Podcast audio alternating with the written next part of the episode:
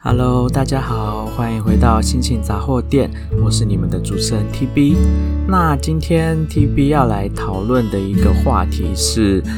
你有没有所谓的社交恐惧症，或者是所谓的社交焦虑症，还是你只是跟 TB 一样是一个内向，然后比较害羞怕生的人呢？这两个东西其实是有蛮大的一个差别哦。那我就先以社交恐惧症、社交焦虑症的一个比较医学性上面的说法好了，它比较像是，嗯，它其实严重一点的话，它是比较像是到成为一种精神疾病的状态。那它的英文呢，社交焦虑症的英文叫做 Social Anxiety Disorder。那会有这样子的原因呢？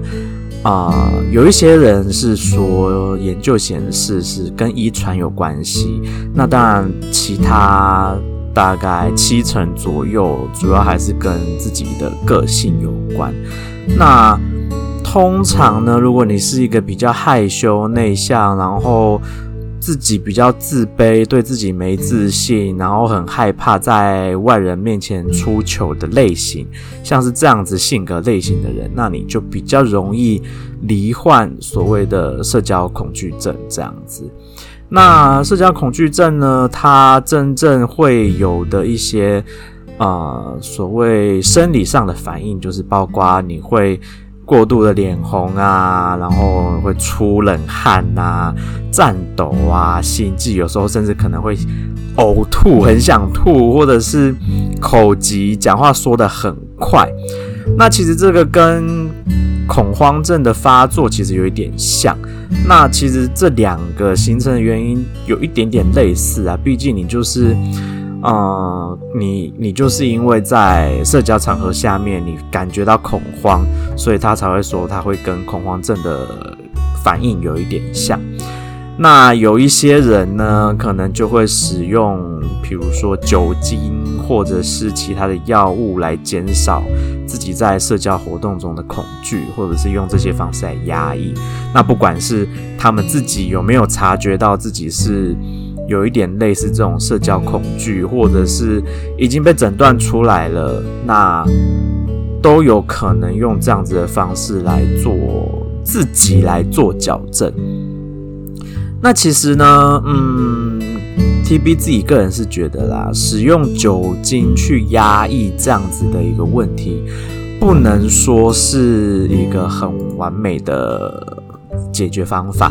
但是哦，哎，我我觉得你如果去参加，比如说参加一个 party，然后你真的是那种很害羞、很内向的人，可是你如果是那种喝了两杯酒你就嗨起来，跟谁都能聊的那种类型，那我就觉得，哎，你就喝个两杯酒嘛，有什么关系？没有什么不好啊，不要喝酒过度伤身伤心就好了。其实。喝一点点酒，让自己放松，然后让自己比较不会那么紧张，可以跟别人有比较轻易的对谈的机会的话，那我觉得喝一点点酒也算是一个很好的解决方法吧。如果你不是真正所谓的社交恐惧，你纯粹就是只是比较属于内向害羞，不知道怎么跟别人开口讲话的那种类型，那其实。社交恐惧症的人比较会有社交恐惧症的人的性格特点。那刚刚有说过嘛，通常都是你的负面情绪比较多，比较悲观，那你就会在，比如说在一个社交的场合里面，你会比较容易觉得，哎呀，别人谈的话题你你插不进去话，你就会觉得自己好像很无能。好像觉得我为什么没有办法跟别人好好的讲话？那这又牵扯到你自己的自卑跟不自信嘛？那你因为你对自己太没自信了，所以你不敢在他人面前或者是其他人的面前表现出你自己，或者是去发表一些你自己的意见，你也会觉得很在意，怕你讲出来的话丢脸，那你就会绑手绑脚的，你就不敢表达，你就干脆。就是默默坐在角落都不讲话。那有一些人呢，他是属于那种对自己要求过高，他认为他自己必须要在每一个不同的场合，他都必须表现得很棒，我超棒，我超厉害。别人说任何话题，我都必须要能够插得上话。那可是当这种人，嗯，有一有一天突然的，在某一次的啊、可能社交场合里面尝到了失败，比如说说错话了，或者是讲错了一个什么东西，然后让自己大出糗被笑了以后。这种人的反噬，哈，对自己的内在的反噬反而会是更严重，那就很有可能对自己造成啊、所谓的那个叫什么呢？创伤后症候群的一种概念，就是因为一次严重的伤害到自我的内在跟心理以后，你就再也不敢在。差不多，或者是类似的场合里面去做你以前原本敢做的事，你现在就不敢做了。那有一些人呢，就是比较容易自责啊，就会觉得话题的结束或者是交谈没有很顺利，都是自己害的。那这样子的人，我我不敢说没有啦，但是我觉得自责到这种程度有一点点过于夸张了。但是，嗯，我。我必须老实说，TB 自己有的时候会有这样子的感觉，会觉得说我今天在社交场合的时候跟别人聊天，结果我是那个造成据点的那个人，然后我又想不出新的话题，我我就会觉得很自责，觉得说哇，本来好好的一个。一个对谈的机会就这样子被我结束掉，我又没办法想出新的话题来让，就是两个对话双方可以持续的交流下去，我自己会觉得有点难受啦。那再来就是有一些人会太过于在意外界对他的批评，比如说别人看待他的一举一动啊，每一句话他说出来的话是不是都被别人评价？那。这些这些，嗯，刚刚提到的那些原因，很多都是我觉得都是自我对于自己比较没有自信造成的。那当然，害羞内向的人通常都比较偏向这样子的性格。那老实讲呢，TB 自己也是。也是有一点属于这样子的性格啦。我我自己其实不是一个很喜欢去社交场合的一个人，但是我又有一点怕寂寞，我又常常会很希望可以交到新的朋友啊，或者是。透过认识新的朋友，然后去了解不一样的人的故事背景、不一样的文化啦，或者是不一样的想法。我自己是很喜欢这样子的事情的。可是我又是一个很内向、很害羞的人。我在社交场合，我真的常常就是去了以后，我就是坐在旁边，很安静的一直听别人说话。那我比较。难主动的去跟别人搭话啦，或者是去跟别人开启一个话题。但是如果今天有一个很友善的人过来跟我搭话了以后，TB 通常都可以，嗯，算是蛮顺利的，就继续延续话题下去。那 TB 自己因为兴趣蛮广泛的关系，所以我在蛮多话题上面都算是蛮可以去聊的一个人。可是呢，我就是没有办法主动的踏出那一步去跟别人搭话。那我自己啦，我自己，我我自己觉得我做了好几次这样子的实验，然后最后的结果都是蛮失败的。那我究竟做了什么实验呢？那就是我强迫自己去参加一些啊，比如说啊，我自己。本来就很害怕的社交活动，那像是举几个例子来说好了，我我因为喜欢跟外国人交流他们的啊、所谓的国外不同不同的文化，所以我蛮喜欢或者是我蛮想要去参加所谓的语言交换的那种社团举办的那种社交活动。那去年的圣诞节呢，我就在。台中参加了一个蛮大型的一个，嗯，算是蛮知名的，在 FB 上面的社团，蛮知名的一个社团举办的蛮大型的社，所谓的啊语言交换的圣诞趴，好啦，那我就想说，那照理说应该会有不少的外国人去嘛，那或者是至少去的台湾人，你去那边。嗯，主办单位有举办一些活动，有一些破冰游戏啦，或者是有一些活动是必须要强迫你去跟别人做交流的。那我就觉得说，诶，那这样还好嘛？那至少你有跟别人交流的机会，是可能别人会主动来跟你搭话，或者是你一定得要去跟别人搭话这样子的活动。那我就想说，好，我就去参加看看。没想到，我就是想的太天真了。那一天在现场的外国人呢，啊、十根手指头算得出来哈。去的人大概有接近一两百个，然后真正的外国人大概十个以内。那我呃目光中看得出来是啊、西方人的大概两位，然后如果是亚裔的外国人呢，因为毕竟我我们台湾人跟亚跟其他。呃，东亚国家的人长得虽然有有一点像，但其实还是可以分辨得出来。那我也有在跟别人对谈的途中，有知道里面有来了一些韩国人跟日本人。那只是我觉得那个我那次去参加的那个圣诞语言交换趴呢，唉，我的感想就是。有的时候，你去选择参加什么节目，你真的要好好想一想。你参加什么样的活动，真的仔细想一下。像这样子这么大型的活动，虽然主办单位很努力的希望能够透过一些啊、呃、小游戏啊，或者是他们办的一些小型的，比如说小团体的活动，希望大家可以互相沟通。可是真的去的人太多。台湾人了，我没有觉得说太多台湾人不好，这件事情本身没有对错。可是我觉得今天既然去的是一个所谓的语言交换的派对，那你至少，嗯，你你至少沟通的时候多用点英文嘛，这不就是语言交换派对最主要的一个？最大的一个所谓的目目的跟目标嘛，可是你去的那一两一两百个大大概九成的台湾人全部都在用中文在讲话，那对于那些少数去的外国人来说，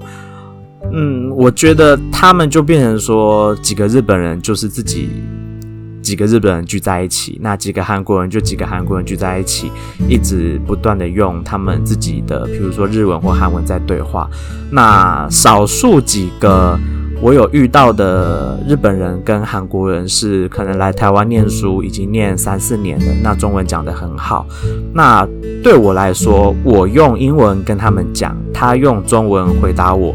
我觉得这样子的对谈是对的。因为对他来说，他是在练习中文；那对我来说，我是在练习英文。可是大部分去的台湾人呢，就是一直不断用中文在跟台湾人互相的聊天。然后，因为现场那一次的活动是要付费的，那现场就是有提供酒精饮料嘛。那我觉得，大部分的台湾人就把它当作是一个去喝酒的社交场合，变成一个。你没有真的在练习语言，然后也没有真的在跟外国人做交流，你就是在跟一群台湾人很快乐的喝酒聊天。然后呢，TB 因为是自己去，然后我又是一个不敢主动、比较不敢主动去跟别人搭话的人，那再加上我在啊、主办单位提供的小游戏里面，他。他他们做了一个有点类似宾果的游戏，那里面有很多个问题。那以我的了解，你应该是要是去使用英文去问，去找一个现场可能在你附近的人用英文去问这个问题，然后对方用英文回答你，然后对方也用英文来问你这个问题，你用英文去回答他。我觉得这是主办单位当时应该最主要设想到的，想要做的事情是这样。可是没有想到的是，去的很多台湾人，就是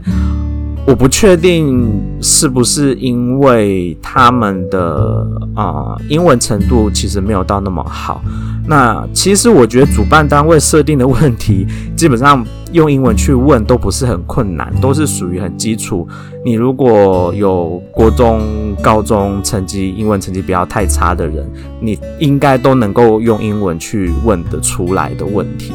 可是我就遇到了好多个，都是我去用英文讲了以后，然后那个人就回我说：“诶，请问你是台湾人吗？”然后我就回了说：“Yes。”他就会说：“那我们可以用中文吗？”然后我就会觉得，唉，我就我就内心深深的叹气。我觉得这样子的语言交换派对就失去了它的意义。那后来呢？那个那个活动实际上它。举啊、整个进行的时间是四个小时。那我大概有三个半小时的时间呢，我就自己坐在旁边，我就倒了一杯饮料，然后我就默默在外面 用手机，因为我实在是发现这一切跟我想象的实在太不一样了。我其实就有点无聊，因为我去就是想要。多认识一些朋友嘛，可是感觉上大部分的人都是已经认识的人一起去了，那然后大家都一直在用中文聊天，我就觉得这不是我内心希望的语言交换怕会发生的事情。那我为什么不提早回家呢？我我因为中间可能有一位工作工作人员看到我就自己一个人坐在旁边喝着饮料，他就过来跟我聊天。然后就问我说：“觉得活动目前举办到现在这样子，我觉得如何？”我实在很不想伤他的心，所以我就讲了一个比较无伤大雅的问题。我只是告诉他：“哦，你们虽然有摆了一个饮料摊，但是因为来参加的人很多，你为了要能够去换得一杯饮料，你排队要排二十分钟以上。我觉得这样子的流程不太好。”我就人很好的，只告诉他这个缺点，我没有跟他讲说，其实大部分的人来根本没有在做语言交换，他们就是拼命的在喝酒，然后用中文在跟自己的朋友聊天，并没有在用语言做交换。那再来呢，我又做了第二次的实验，同样的，我这次呢也是选择参加了一个在。呃，FB 上面他是写台中的语言交换的一个社团，那他的他其实是上一个礼拜六举办的晚上，然后呢，我当时其实没有仔细的，没有很仔细的去去看说活动内容到底是什么，我只知道说哦，原来他终于有这样子的一个社团有在举办语言交换的活动啊，那我就想都没想就报名了，那其实。我那时候看到的时候，主办是一位外国人，然后他的他写的活动内容其实都是英文，当然我是看得懂啦。他主要就是说是一个有点像是音乐的派对，会有现场会有音乐，然后就是让大家可以做交流这样子。好啦，那我就想说，我就选择，我就按了参加，但是其实。那个活动我不晓得它是开放的还是它是仅限于他有邀请的人可以参加。总之，我就是自己擅自按了同意去参加。那我我还是有跟主办那一位外国人，就是我私讯了他，我确认了说这个活动是公开的还是只是他私人举办的派对。那后来他就很欢迎我去，他说这个就是开放给大家去，然后现场会有提供一些饮料啊，然后会有音乐，就是希望大家可以玩得很开心这样。好啦，那礼拜六我就去了，去了以后呢，他是办在一间台中我非常喜欢的一间西班牙餐酒馆。那我其实自己不知道那间餐酒馆还有二楼，那他活动是在二楼。然后呢，我就上去了，然后 现场呢就是灯光昏暗，然后就很像待在夜店里面，就有一位 DJ，那那位 DJ 就是我们的主办人，然后他就很嗨的、很高兴的在就是弄他的音乐，那现场就跟夜店一样，那去的人的确几乎都是外国人，没有错。可是呢，再一次的，就是他们可能都彼此已经认识了，所以他们就是啊、也是自己，他们那一群朋友就是自己聊自己的，然后